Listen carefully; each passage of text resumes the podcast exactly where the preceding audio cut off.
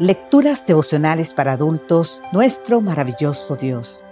Cortesía del Departamento de Comunicaciones de la Iglesia Dentista del Séptimo Día Gascue en Santo Domingo, capital de la República Dominicana.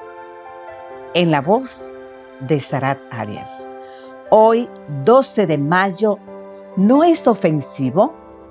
Es una pregunta. Jonás capítulo 4 versículos 10 y 11 nos dicen, el Señor le dijo a Jonás, tú sientes lástima por la enredadera, por la cual no trabajaste y a la cual no hiciste crecer. Durante una noche creció y a la noche siguiente dejó de existir. Y yo, ¿no habría de tener piedad de Nínive, esa gran ciudad con más de 120 mil habitantes, que no saben distinguir cuál es su mano derecha y cuál es su mano izquierda? Y donde hay muchos animales, cuando uno lee del gran enojo que sintió Jonás cuando Dios perdonó la maldad de los ninivitas, ¿qué relato del Nuevo Testamento viene con facilidad al pensamiento?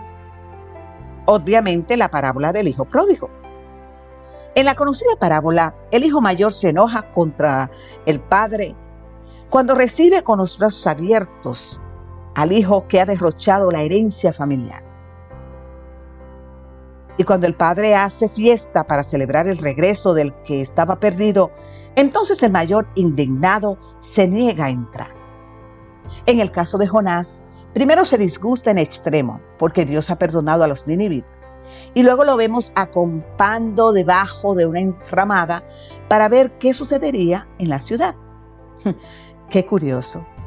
Si la escritura dice que hay gozo en el cielo cuando un pecador se arrepiente, ¿Por qué estos dos aguafiestas, en lugar de alegrarse, más bien se enojaron?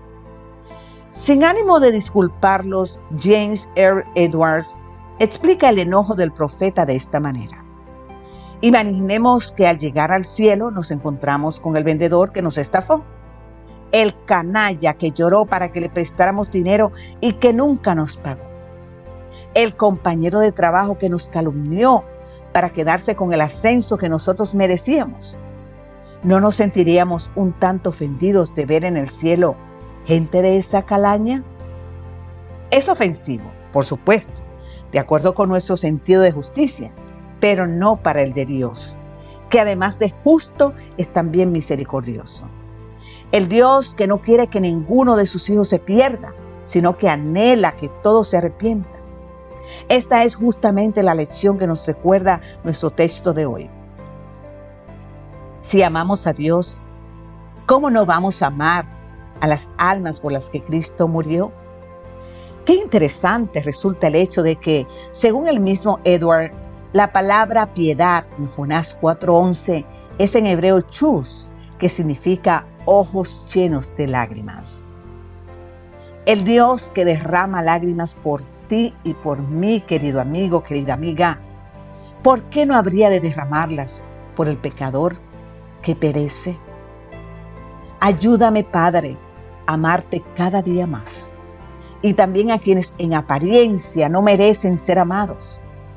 Capacítame, Señor, para entender la gran verdad de que también por ellos Cristo murió. Amén, Señor. Amén.